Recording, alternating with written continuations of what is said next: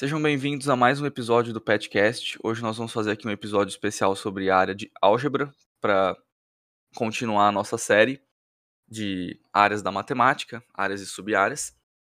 E hoje eu não estou sozinho, como sempre, tenho aqui alguns convidados. É, de petiano tem o Eduardo. E aí, gente? Eu sou o Eduardo. Prazer. E de convidados de fora do PET, mas de dentro do nosso da nossa universidade, eu tenho o professor Dr. Antônio Aparecido de Andrade. Aí, se o senhor quiser se apresentar agora. Bom dia, é, muito obrigado pelo, pelo convite, participação nessa, nessa entrevista, trabalho, né? Muito grato por isso. Eu nasci no interior do estado de São Paulo, né? Tabatinga, uma cidade pequena. É, fiz meu ensino fundamental e médio lá. E depois ingressei aqui em São José do Preto na Unesp, né? Para fazer a licenciatura em matemática de UNO. Terminada a licenciatura, eu, eu fui para Campinas, né? Na Unicamp fazer um mestrado em fisiologia computativa. É, ter, é, em, terminado o mestrado, eu fui trabalhar em Ilha Solteira, né? Trabalhei dois anos em Ilha Solteira, depois transferi para São José de Rio Preto. Trabalhei um período aqui, me afastei, fiz, fui para Campinas fazer doutorado na engenharia elétrica, né? E retornei depois e fiz a minha livre docência em 2008. Essa foi minha carreira, basicamente, um resumo. Né? E também o professor Dr. Parran Salerian, quiser se apresentar também, professor, fique à vontade. É, bom dia a todos, uh, o professor Antônio, o Eduardo, uh, o Guilherme. Muito obrigado pelo convite e gostaria de dar parabéns para todos vocês do PET, que vocês tiveram essa boa iniciativa de fazer esse tipo de trabalho para apresentar melhor uh, todas as áreas de matemática e apresentar inclusive os professores e suas linhas de pesquisa para todos os alunos. Eu acho muito positivo isso e principalmente nesses últimos dois anos que passamos por um período é, online e todo mundo longe, eu acho que esse ajuda muito os alunos tomarem conhecimento nesse sentido. É, bom, eu sou iraniano, toda a minha formação até é, final da graduação foi lá, lá no Irã, e depois, em 98, me mudei para o Brasil para fazer doutorado em matemática na, no Instituto Nacional de Matemática Pura e Aplicada no Rio de Janeiro. É, terminando o doutorado, no finalzinho já comecei a trabalhar na, na Unesp, esse foi em 2003, e aí, em 2004, efetivamente, comecei a trabalhar no quadro efetivo do, do Departamento de Matemática. Uh, e desde então estou por aqui. Em 2019 também fiz uh, minha livre docência. Uh, minha área de pesquisa é geometria algébrica, que está dentro da grande área álgebra dentro da matemática, né? E aí, mais na frente, a gente vai conversar sobre, sobre isso. Certo, então, é... antes de começar a fazer as perguntas para os senhores, vou soltar a vinheta.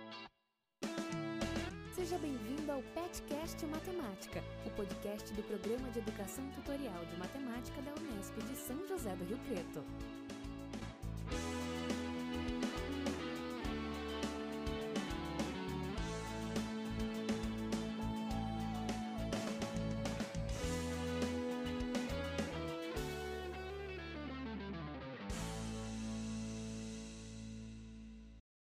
Bom, então vamos lá. A primeira pergunta que eu queria fazer para os senhores é a seguinte: em que momento que vocês se interessaram pela álgebra?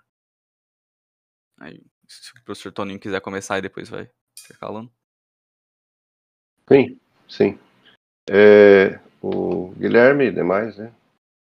É, agradecendo novamente a participação nesse evento, né? De interessante, muito brilhante. É, relembrando aí, como eu já tinha comentado anteriormente, né, eu, como eu saí de Tabatinga, eu tive um, um ensino fundamental e médio, né, professor de matemática muito bom, né, ele que me caminhou para a matemática, né. Hum, a gente não sabia, né, eu não tinha nem noção do que era bacharelado e licenciatura. Eu me lembro que num vestibular me inscrevi para o bacharelado, ele falou, não, mas você não tem que fazer bacharelado, tem que fazer licenciatura, tem que voltar da aula, não sei o quê, né uma bacharelada para pesquisador. Aí, eu tinha feito inscrição para a USP, né? E depois, quando foi para a Unesp, me inscrevi para a licenciatura. Aqui em São José Preto, por, por ter conhecimento de uma professora minha também que deu aula para mim, que fazia licenciatura aqui, né? E aí eu vim para Rio Preto fazer licenciatura. Primeiro ano a gente faz as disciplinas básicas, né? A partir do segundo ano, segundo ano eu tive uma disciplina de estruturas algébricas, né? Com o professor Legino, Hugues Domingues, né? Que é o autor do livro aí, que é muito conhecido, né? E me interessei nesse momento para começar o estudo da álgebra, né? Então, ele, um professor, um, aquelas aulas muito bonita, né, impecável, um quadro muito impecável, né? E eu me interessei pela essa coisa abstrata né, da álgebra, né, que ele deu. E aí eu segui a carreira nessa, nesse, nesse ambiente, uma vez que ele, como meu professor, né, nós é, pedimos uma bolsa da FAPESP, foi aprovada, né, e naquele tempo a gente tinha que assinar o contrato da Bolsa FAPESP lá em São Paulo, né, na FAPESP, e voltar, né. Então, se tinha renovação, também tinha que ir lá em São Paulo, ou seja, a primeira bolsa era para passagem de ônibus. Então, essa, basicamente, o meu ingresso na álgebra foi homenagem a essa disciplina que eu fiz com ele e me encaminhou ao meu destino futuro. Tá bom? Legal. E o senhor, professor? É, meu interesse pela, pela matemática começou no, basicamente é, durante o colegial, né, dos últimos anos do, do ensino médio fundamental. Aí depois ao ingressar na universidade, é, a partir do momento que eu comecei a fazer disciplinas na área de álgebra, os clássicos, né, álgebra 1, álgebra 2, teoria de Galois, eu me interessei mais por essa área, é, de uma certa forma, tendo talvez mais facilidade para é, resolver os exercícios, entender os problemas e tudo mais, embora sempre gostei de outras áreas e sempre é, era falado, eu tinha consciência que matemática é uma coisa só, né? Mas claro que a gente sempre tem se interessa mais por uma área do que outra, né? Então, basicamente foi ao longo da graduação e com contato com as disciplinas de, de álgebra que eu me interessei é, pela área, né, como todo. E aí pela, pela sub-área foi uma coisa que veio depois é, devido aos caminhos que eu tomei na vida, né? Mas é, foi isso. Bom, então é, deu para ver que vocês se interessaram bem cedo, né? Quando começaram já ter as matérias de álgebra. Mas são as matérias bem básicas, né? A gente queria ouvir um pouco sobre a linha de pesquisa de cada um de vocês. Bom, é, minha linha de pesquisa é como embora cada linha de pesquisa também tenha suas sublinhas, né? Eu chamaria, eu diria que é geometria algébrica. É, geometria algébrica, é, resumindo é, a grosso modo, para todo mundo já começar a ter uma boa noção, seria é, os seus problemas iniciais e as motivações iniciais é, e os estudos iniciais da área começaram é, do ponto de vista algébrico na tentativa de resolver sistemas de equações é, né? É, basicamente seria uma generalização de álgebra linear, né? a grosso modo, embora uma coisa não substitua outra de maneira alguma, né? É, todo mundo sabe que na álgebra linear um dos problemas principais e essenciais, e uma coisa que é, é, é fundamental, é tratar a resolução de sistemas de equações lineares, né? É, são equações bem simples, em várias variáveis ou várias incógnitas, o sistema tem várias equações, e aí a gente, todo mundo de grau 1, né? ou seja, é, geometricamente seriam é, subespaços lineares, por exemplo, de Rn ou Cn, né? onde R e C representam o conjunto dos exponenciais ou complexos. E na geometria algébrica a gente tenta fazer um pouquinho mais geral, ou seja, em lugar de trabalhar com equações de grau 1, a gente coloca equações de qualquer grau, mas sempre polinomial, né? Por exemplo, geometricamente a gente queria estudar como é, é a interseção de uma cônica com uma é, cúbica, né? Uma curva de grau 2, uma curva de grau 3, né? E aí esse tipo de, de problema é, naturalmente leva ao, é, a tratar vários, uma série de problemas é, e aí aos poucos, naturalmente, como acontece em todas as áreas de ciência e matemática também não é exceção, em problemas, é, talvez até eu diria sofisticados, né? Sofisticados no seguinte sentido, que precisam de mais pré-requisitos e mais estudos para a gente poder compreender o problema e depois tentar resolver e dar uma solução geral para esses problemas. Tá? Então, a geometria algébrica seria isso. Ah, e aí, claramente, é, existe essas, essa linguagem de trabalhar com sistemas de equações polinomiais e tudo mais, pode ser generalizada como é, variedades algébricas. Para quem conhece um pouco é, geometria diferencial, vocês sabem que a gente lá trabalha com variedades é, que são é, todas definidas a partir da que são objetos matemáticos que localmente parecem com, por exemplo, R2, R3, né? esse tipo de coisa, né? É, seria uma generalização desses espaços, né? Desses espaços topológicos. Agora, na geometria algébrica, a gente trabalha com a mesma coisa, só que a topologia que a gente considera no R2, R3, esses espaços, é um pouquinho diferente, né? A topologia justamente vem é, da, do conjunto dos zeros é, de um sistema de equações polinomiais, né? ou de alguns polinômios. Não, não quero entrar nesses detalhes no momento, não é nem momento, nem tem nem estrutura para isso, né? Mas é, seria isso. Então, assim, geometria álgebra começa com esses problemas simples, e aí a gente generaliza para contextos de variedades algébricas, tá?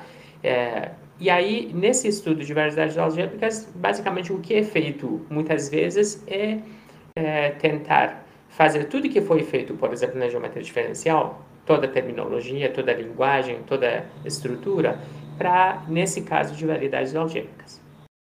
Porque tem uma grande diferença das topologias, tá? Onde as coisas são, é, são definidas. E aí, depois disso, o próximo passo, inclusive, o que foi feito, eu diria, no último, é, nas últimas décadas, né? Dos anos 40, 50 para cá, pelos trabalhos do Grothendieck, do Serre, entre outros matemáticos é, pioneiros dessa, dessa área, foi generalizar ainda mais esses contextos. Aí que nasce geometria algébrica moderna, né? que tem uma forte influência é, da própria álgebra. Né? Na verdade, geometria algébrica, quando a gente começa a estudar os problemas, a gente vê que basicamente a gente utiliza ferramentas algébricas para resolver problemas geométricos. Né? Daí veio o nome, inclusive, né? geometria algébrica. E aí, nessas, nessas generalizações, nessa parte de geometria álgebra moderna, realmente é, álgebra aparece com muito mais força, e principalmente é, a linguagem de homologia, com homologia, essas coisas que é, muitos de vocês vão conhecer é, na pós-graduação. Né? Então, é, eu acho que para conhecer um pouco de que, que trata é, é suficiente o que eu falei até o momento. Mais do que isso, teria que entrar em mais detalhes eu acho que já fugiria um pouco do objetivo dessa, é, desse bate-papo aqui. Então, eu, como comentei anteriormente, a minha entrada na álgebra né, foi com a disciplina de graduação, né? E aí, das estruturas algébricas, depois eu fiz outras disciplinas, né? Com o apoio do professor, né, Gino, falou, ó, vamos para Campinas, que lá tem um, um, grupo de álgebra muito bom, né? Aí nós solicitamos bolsa FAPES, foi aprovado, fiz lá, né? Dentro da álgebra dentro do ramo aí da, um pouco da álgebra computativa, né, com disciplina né, que eu fui fazer é, uma teoria de Galois, né, anéis, né, um pouquinho, porque a teoria de Galois para corpos está muito bem estruturada, né, e a teoria de Galois para anéis, ela tem um diferencial muito grande, né, que depende do anel que você toma, da álgebra, né, aqueles teoremas de correspondência, é, né, você tem que trabalhar com outros conceitos que relacionam aí a essas estruturas né, no, no, na aprovação. Então, por isso que tem vários tipos de álgebra, né, de, de ensino da literatura.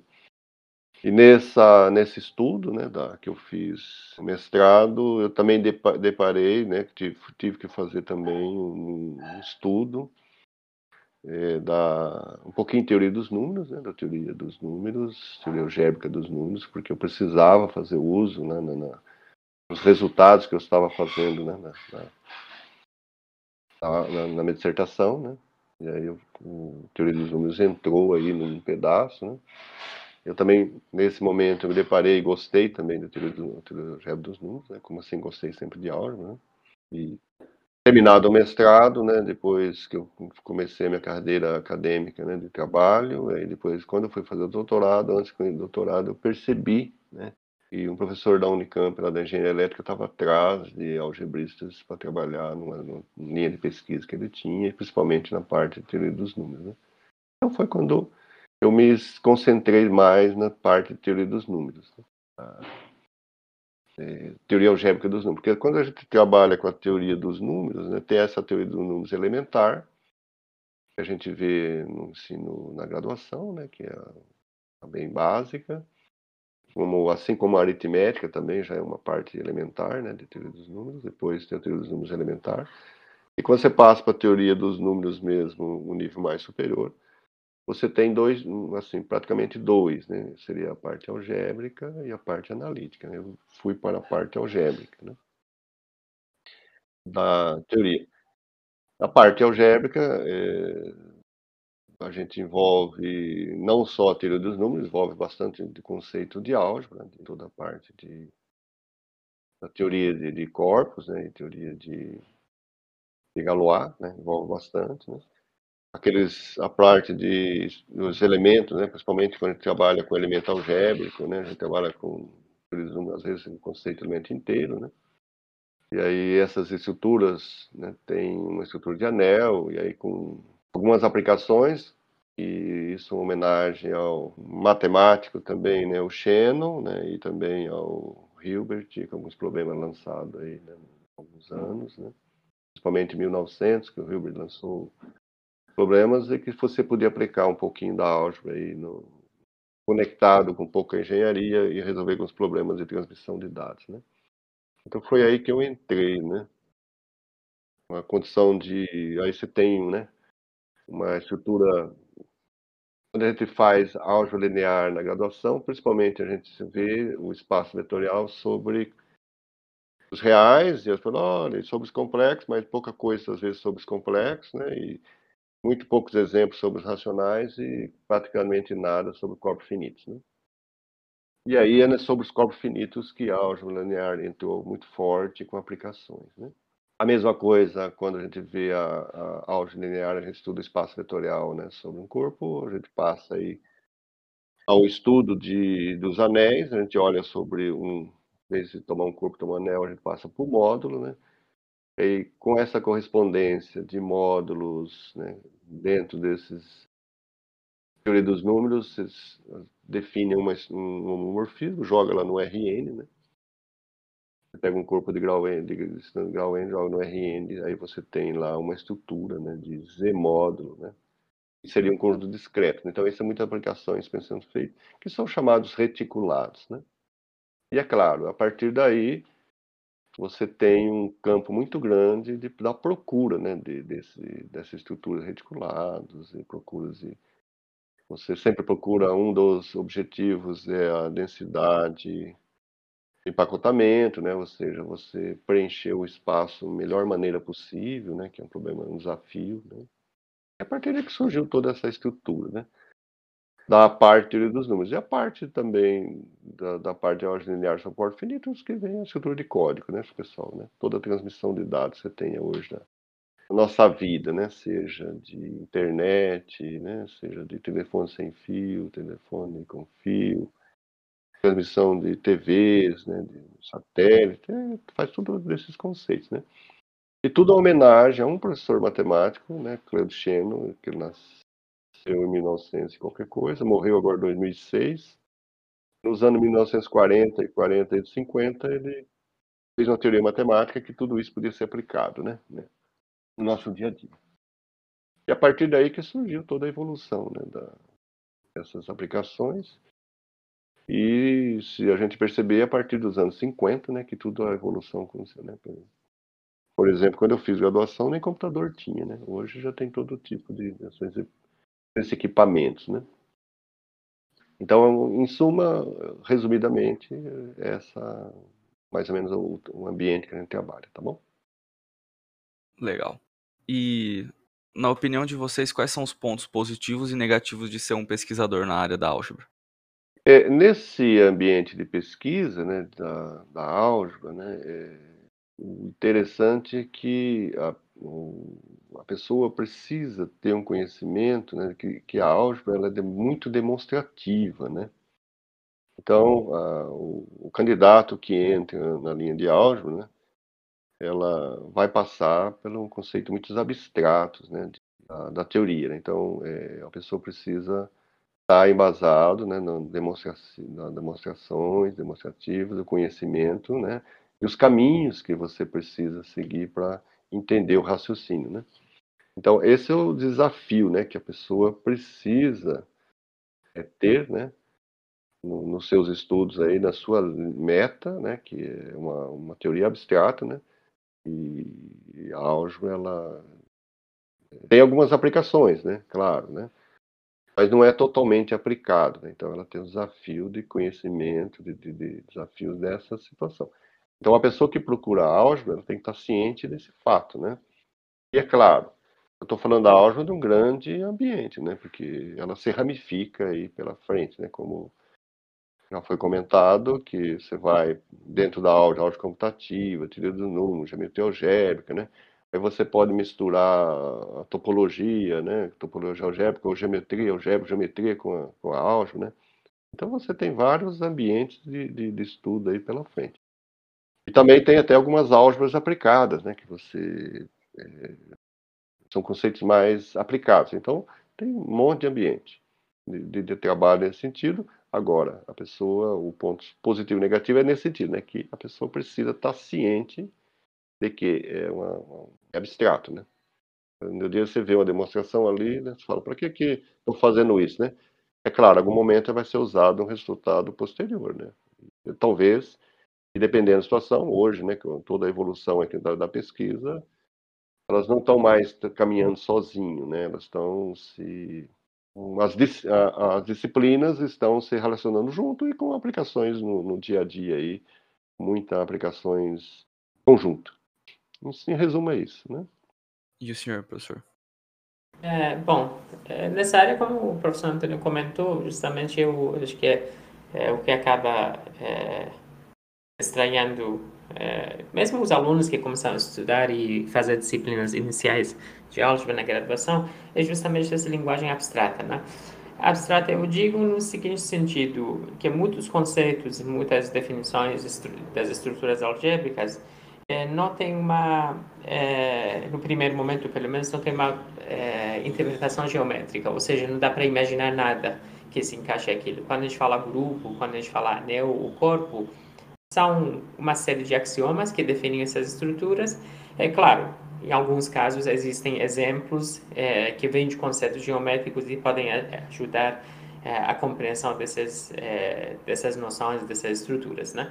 Mas eu acho que esse seria, se a gente quiser falar de algum ponto negativo, seria, seria isso, que não seria esse exatamente ponto negativo, porque mesmo em outras é, áreas também de, de matemática, é, quando a gente começar a fazer disciplinas um pouquinho mais avançadas, esse problema aparece, né?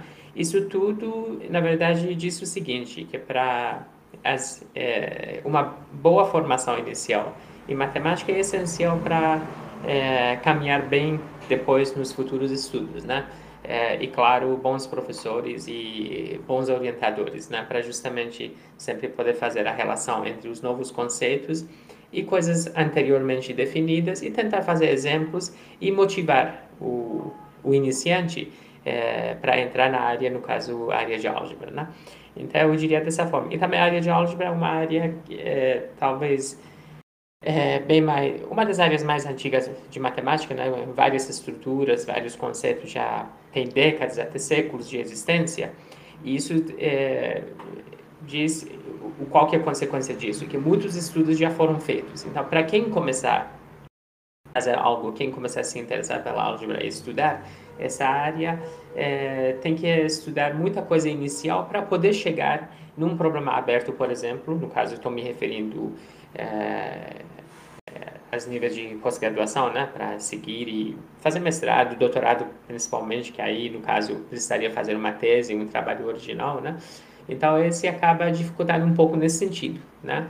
Até isso implica, inclusive, é, uma demora mais para fazer trabalhos bem feitos na área de, de álgebra em relação a algumas outras áreas de matemática. Isso não quer dizer que uma área é mais relevante do que outra, mas simplesmente é por causa desse fato, que muita coisa é feita para fazer uma coisa nova, naturalmente tem que saber as coisas anteriores, né? Para poder fazer algo novo e algo original, né? Esse, esse eu diria uma certa dificuldade e uma desvantagem da área, né? E esse reflete, inclusive, na média das publicações dos pesquisadores de álgebra em relação a pesquisadores de outras áreas também, tá? Mas isso também não quer dizer que alguém está fazendo uma, um trabalho mais é, relevante do que o outro ou não. Esse é simplesmente por causa desse fato. Então, não estou aqui para julgar nenhuma linha de pesquisa nem nada disso. Só estou querendo aproveitar o momento para explicar isso. Já que estamos falando de ponto positivo ou negativo, né? Agora, ponto positivo é, é matemática. Eu acho que é, é, quem gosta de fazer matemática ou se interessa por uma área, essa satisfação pessoal vem acima de tudo, né? É, não tem nada que justifique esse tipo de, de coisa que dê essa, esse prazer de fazer coisa nova ou compreender um conceito novo, resolver um problema novo e tudo mais, né? Eu acho que é ponto positivo é igual em todas as áreas de ciência, né? De a gente ser um pesquisador e poder fazer algo para avanço da ciência, né? Então, é, eu acho que no momento isso que eu poderia é, dizer nesse sentido. Interessante da fala de vocês agora é que envolveu bastante a questão da, da entrada nessa área de álgebra, né?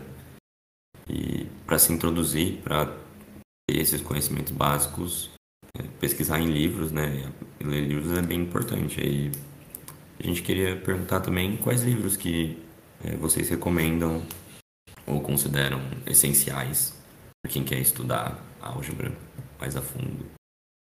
Bom, é, para esses estudos iniciais na, na, área de álgebra, é, bom, aqui no Brasil, eu falo aqui no Brasil, quer dizer, o, é, livros escritos em português, tem alguns, né? Tem o, é, aqui foi citado justamente pelo professor Antônio, o livro do professor Egino, né?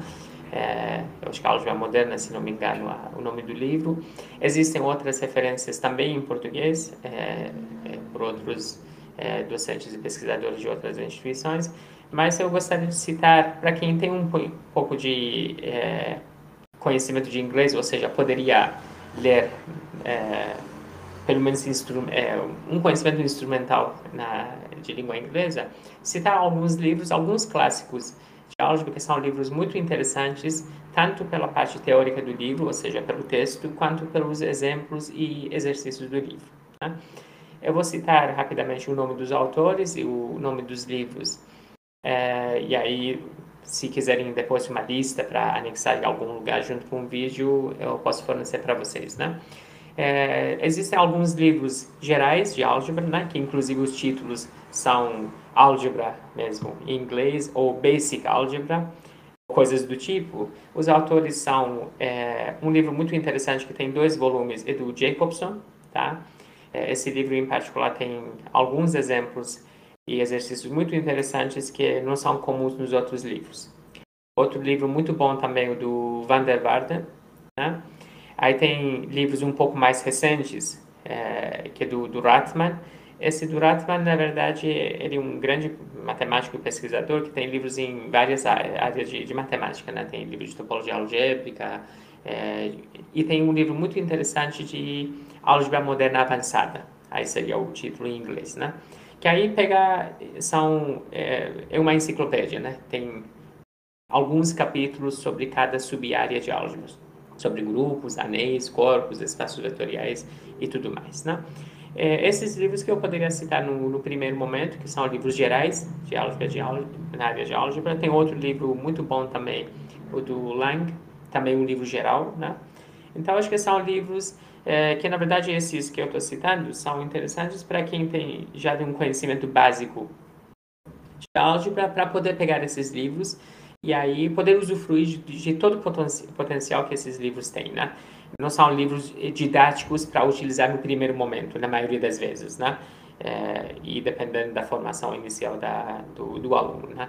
Mas são livros que depois do, da primeira disciplina de álgebra ou lá no meio da disciplina de álgebra 1, o aluno já pode procurar, já pode pegar o livro, já começar a folhear e aproveitar o conteúdo, principalmente os exercícios, os exemplos, né? Porque saber bom, ter um bom banco de exemplos, isso que eu sempre falo para os alunos, é muito importante para compreender é, qualquer coisa, inclusive matemática e principalmente álgebra, né? Para compreender os problemas, poder dar contra-exemplo, poder gerar resultados novos e tudo mais, né? Então, é esses livros que eu citaria no primeiro momento, e aí, se quiserem, eu posso fornecer a lista também para disponibilizar depois para quem tiver interesse. É, complementando aí a lista formada pelo professor Parran, né? É, livros básicos, é, nós temos aí o, o, aluno, primeira entrada, claro, né, na, nas histórias da álgebra, né, do, do, seu conhecimento, que você tem interesse nesse estudo. É, como foi mencionado, né, é, parte de grupos né, e anéis, aí, primeiro Primeiro, o aluno sempre depara com a disciplina, né? Então, ele, como a disciplina é um pouco abstrata, é, esse livro do professor Higino né, é muito bom, né? É álgebra moderna. E dentro mesmo da álgebra tem outros livros brasileiros, né? Também aí, alguns muitos muitos bons, né? De autores pelo IMPA, né? de Galois, que alguns deles foram é, Luiz Henrique Jaci Monteiro, né, da USP, né, tem, também tem o Kaplansky, um pouquinho também de Galois, né, o Luiz Henrique, ele escreveu vários livros, né, quando ele era docente da USP, Luiz Henrique Jaci Monteiro, e da qual, se a gente pegar os livros deles antigos, o formalismo matemático é muito diferente do de hoje, né, então, para escrever um teorema era um, era um romance, né.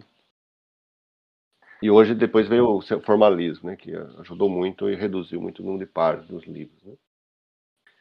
É, a parte de, do teoria elementar dos números também tem um livro muito bom, né, do professor Ligino, tem outros livros de literatura, tem o um, Alencar, né, a teoria básica dos números aí, essa elementar, né, e aí se a pessoa um pouquinho mais aprofundar, né, na parte aí, um livro tem é, alguns livros em inglês, né, de a pessoa precisa ter um conhecimento básico também, né, do, texto técnico em inglês. Como foi citado, o Sérgio Lang tem um, um, livro de álgebra muito bom, né, um é muito grosso, um bom conteúdo, né, de matemática e de álgebra. É, o Herstein também, né, um, tem também um conteúdo muito bom, né, de teoria de grupos e teoria de corpos, né. É, então, é, nessa linha, né, tem outros, né, se for para álgebra, um pouquinho mais de álgebra computativa, né, tem empatia, né, teoria dos números, né, também se for para teoria mais específico, tem muito bom, né, Pierre Samuel, né, tenho aquele professor brasileiro, né, que está no Canadá, Paulo Ribenboy, né, tem muita coisa boa de teoria dos números, né, avançado, né, muitos livros didáticos, né, ele é, eu acho que ele é pernambucano e foi para o Canadá e ficou por lá. Hoje ele já está velhinho, né? A última vez que eu encontrei ele no IMPA, já estava dificuldade até para andar, mas ele tem muita coisa boa, né? Inclusive até de teoria elementar dos números, né? números primos, aquela história toda, né? De algumas conjecturas, né? Ele tem um livro que é muito interessante, que é o pequeno pequeno livro, mas um grande número, algo assim, né? De Little, Little Book, né? De grandes primos. Muito interessante. Então, são, tem, tem uma literatura assim, bastante vasta, né? E, o aluno precisa, né? Ele dedicar à disciplina né? e sempre não ficar só preso ao conteúdo em sala de aula, né? Avançar um pouquinho mais que o professor faz, né? Porque é isso que a gente faz, absorver o conhecimento e o, e o enriquecimento da, da, da sua qualidade do seu nível né, da, da, do aprendizado. Em resumo, é isso. E para finalizar, quais conselhos vocês dariam para um aluno que se interessa pela, pela área? Ah, é como eu já mencionei, o professor Parra também já mencionou, é, o aluno precisa, né, ele, ao entrar na graduação, né, ele, claro, ele, ele entra, né, talvez com um conhecimento, assim, inicial, né, muita pouco, né, do que é um curso de matemática às vezes, né? E aí, claro, ele vai entrar, ele vai entrar com várias disciplinas né, de muita coisa, recordação do, do ensino médio, né? Então, praticamente o primeiro ano, quando ele faz, ele vai fazer um curso, aí, muitas coisas, recordações né, de, de, do ensino médio. A partir do segundo ano, que ele já começa a introduzir assim, um pouco mais, né? Claro que no primeiro ano também tem um diferencial, mas a partir do segundo ano que ele começa mesmo a assim, entrar nas disciplinas da análise, um pouquinho, né, da geometria, da topologia e da, da álgebra, né? E, a, e o que o aluno, claro, a escolha, né? Ele às vezes se identifica com certos conceitos, né? E aí uma vez identificado com o conceito, uma vez que ele escolheu a álgebra, né?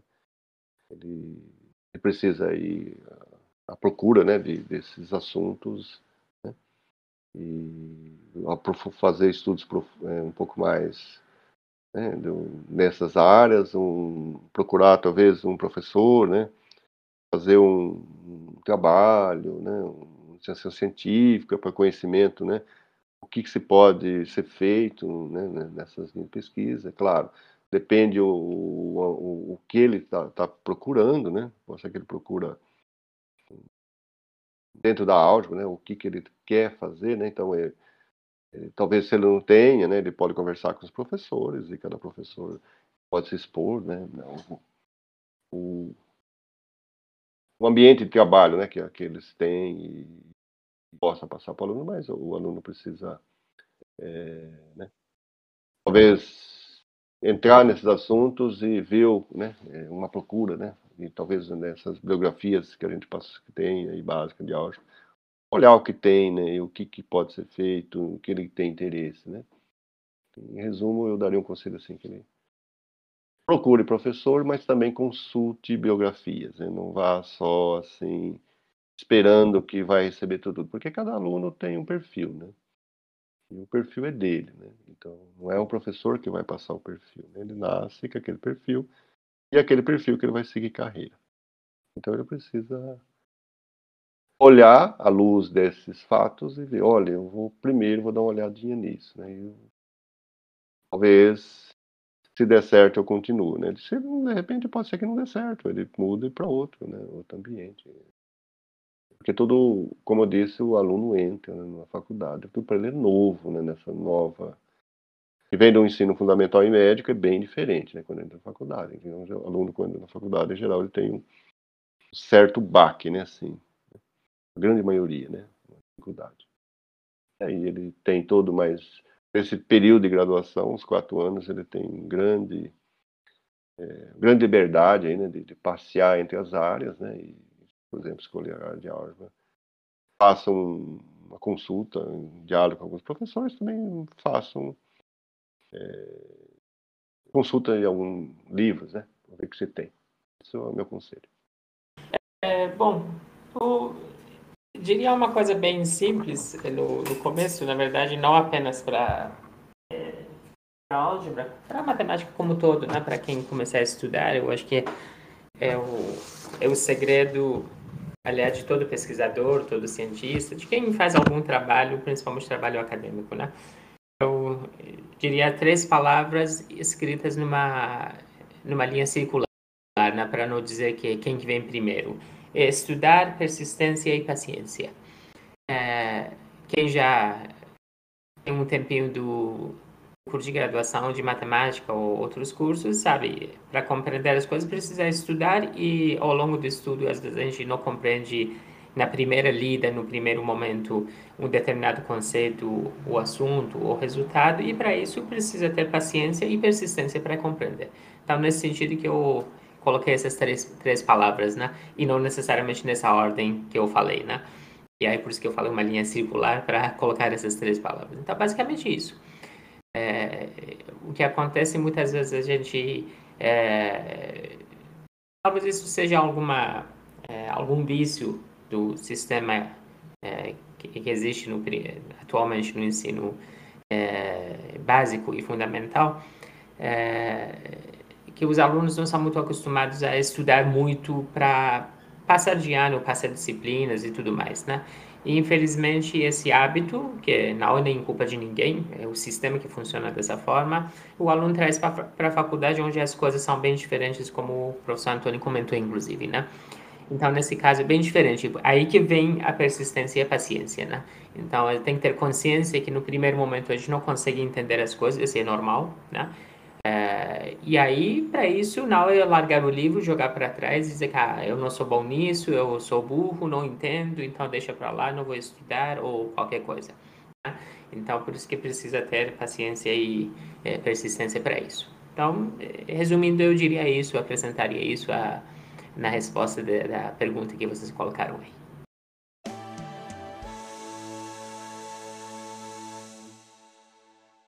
Então é isso. Continuem ouvindo aí o podcast, fiquem ligados sempre nas novidades. Sigam nas redes sociais, Instagram, Facebook.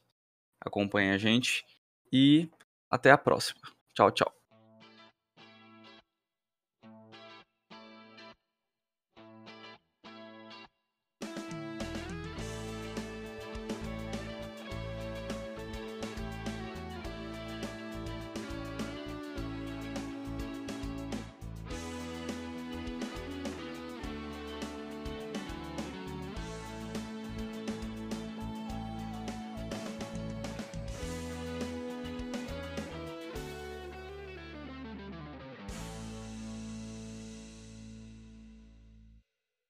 Tchau a todos, bom dia a todos e bons estudos. Tchau a todos. Tchau, tchau.